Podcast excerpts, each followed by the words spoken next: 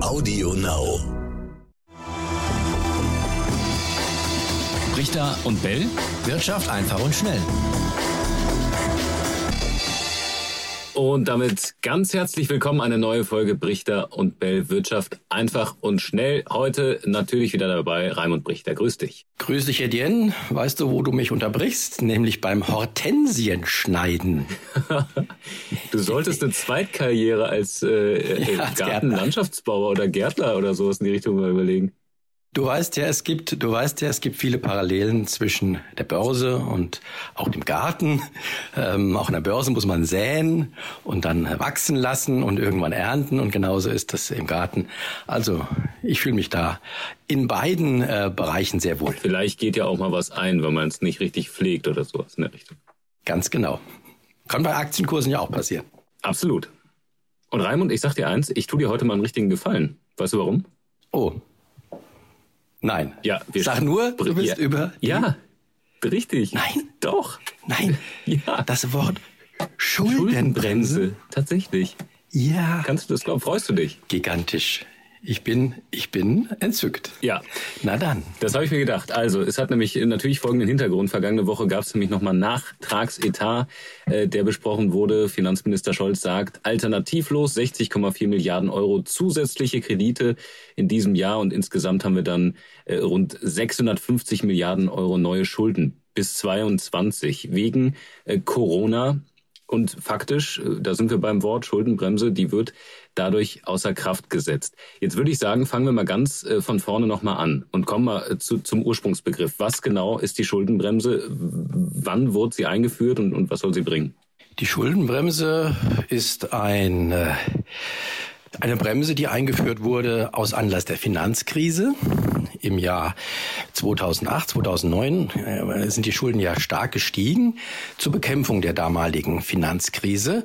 Und da hat man sich gedacht, na ja, wenn die Schulden jetzt so stark gestiegen sind, äh, wollen wir den Finanzmärkten zumindest ein Zeichen geben, dass wir in Zukunft wieder ähm, sparsamer haushalten. Und dann hat man diese Schuldenbremse in Deutschland sogar im Grundgesetz verankert. Sie besagt, dass äh, die Staatsschulden, ähm, wenn überhaupt nur noch sehr, sehr begrenzt wachsen dürfen. Und das Interessante ist, damals ähm, hat man in, ja, in allen europäischen Nachbarländern sehr neidvoll darauf geschaut und hat auch gesehen, wie ja dann auch die deutschen Staatsanleihen ähm, sehr gefragt waren äh, an den Finanzmärkten. Und dann war diese Schuldenbremse so eine Art Exportschlager geworden. Äh, in vielen anderen Ländern, die ja, äh, was die Schulden macht, was das Schuldenmachen anbelangt, viel, viel, ja, progressiver sind, die wirklich kräftig immer Schulden gemacht haben, hat man plötzlich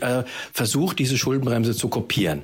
Und das, lieber Etienne, das hat sich jetzt wieder vollkommen gewandelt.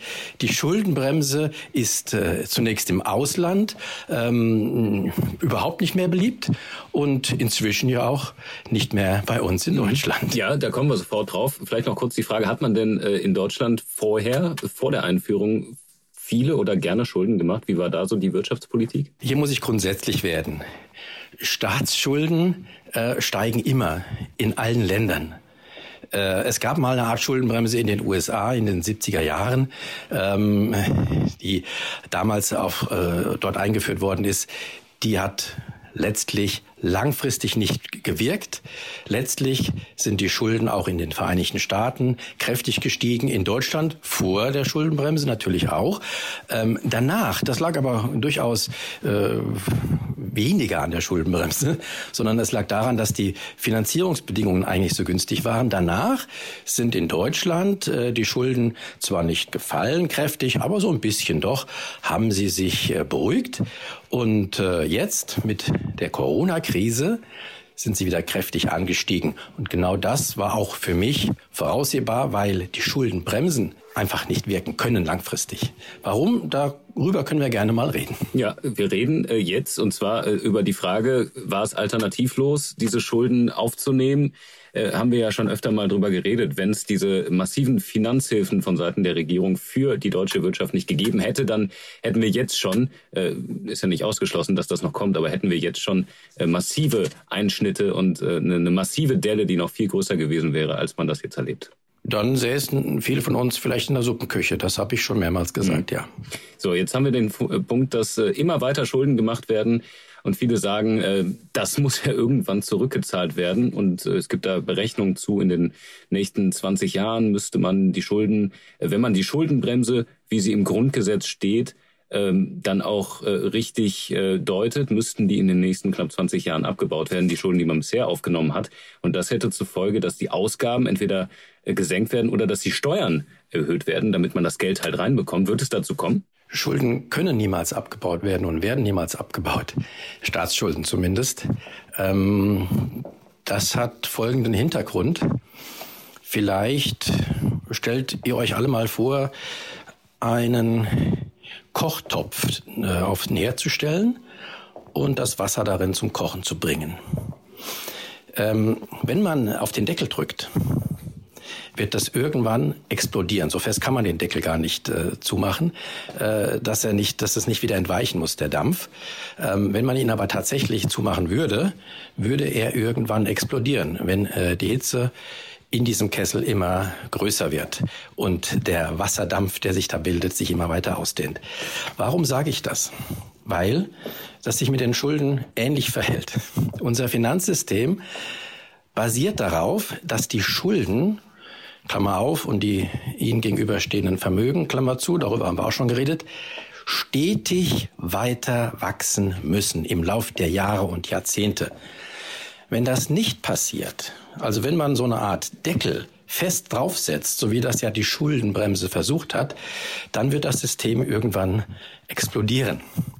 Folglich muss man immer wieder den Deckel lüften und mehr Schulden zulassen. Genau das passiert jetzt. Der Anlass, diese Corona-Krise, war völlig egal. Ich wusste, dass das irgendwann passiert, ähm, aus welchem Anlass auch immer. Jetzt ist es die Corona-Krise. Sie sorgt dafür, dass, ähm, ja, dass die Schulden wachsen und damit den Anforderungen des Systems Rechnung getragen wird. Ich würde sagen, Raimund, als Drittkarriere neben dem Gärtner, als Zweitkarriere kommt dann die als Koch, oder? Jetzt nach der Erklärung. da muss ich ja mal dazu sagen, ich koche so, so ungern. Ich ja. esse sehr gerne, aber ja. ich koche leider nicht gerne. Nein, das wäre nichts für mich. Also jede Folge, fast jede Folge. Wenn aber Wasser kann ich noch zum Kochen bringen, um das mal zu sagen. Ja, okay. So viel äh, kann ich noch. Bin ich ja beruhigt. Raimund bestellt nämlich häufig tatsächlich Essen. Das habe ich jetzt schon mehrfach erlebt.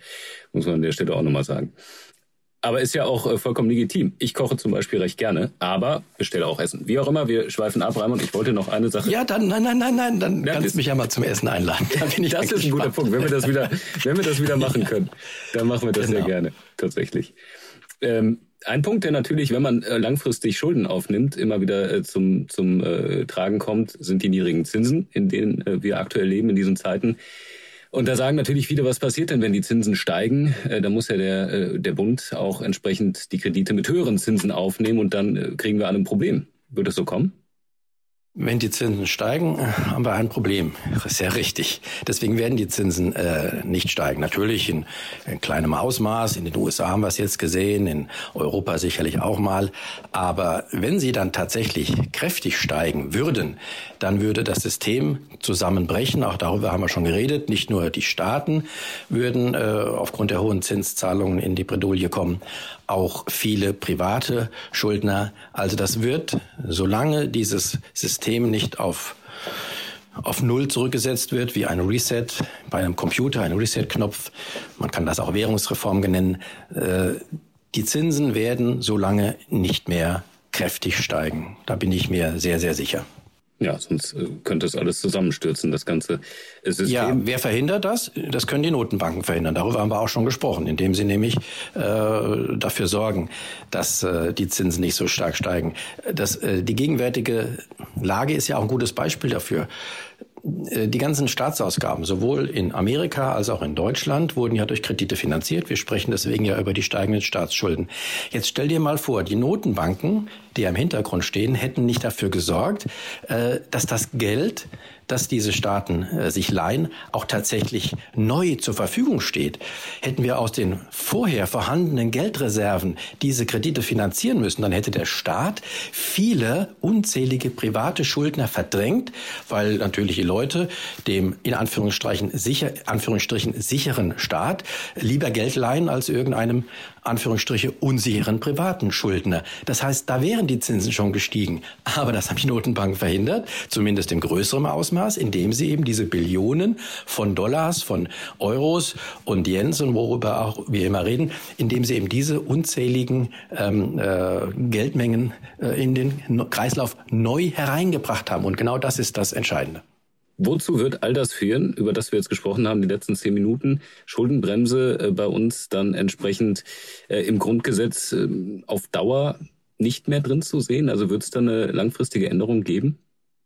Das ist meine Erwartung. Äh, natürlich wehren sich die Verfechter, die vor allen Dingen in den konservativen Lagern ähm, äh, zu finden sind, wehren sich heftig dagegen. Ähm, aber nach meinem, äh, nach meiner Erwartung wird es tatsächlich so kommen, dass die Schuldenbremse, die ja im Grundgesetz steht, sukzessive äh, weiter abgebaut wird und letztendlich, wann das passieren wird, weiß ich nicht, aber letztendlich dann auch irgendwann verschwinden wird. Raimund, jetzt haben wir kein Thema mehr ja, dein Lieblingsthema ist jetzt weg. Wir haben über die Schuldenbremse gesprochen. Was machen wir denn jetzt? Keine Ahnung. Ich bin jetzt echt sprachlos. Ja, aber du hast das. mich durchaus überrascht. Ja, da freue ich mich. uns wird was einfallen ja. bis kommende Woche. Vielleicht ja auch mit eurer Hilfe, wenn ihr uns Ideen, äh, Anregungen schickt. Äh, Brichter und Bell at ntv ist unsere E-Mail-Adresse und dann haben wir mit Sicherheit kommende Woche wieder ein neues Thema für euch. Ich bin mir sicher. Ciao, ciao. Bis dahin. Ciao. Richter und Bell. Wirtschaft einfach und schnell.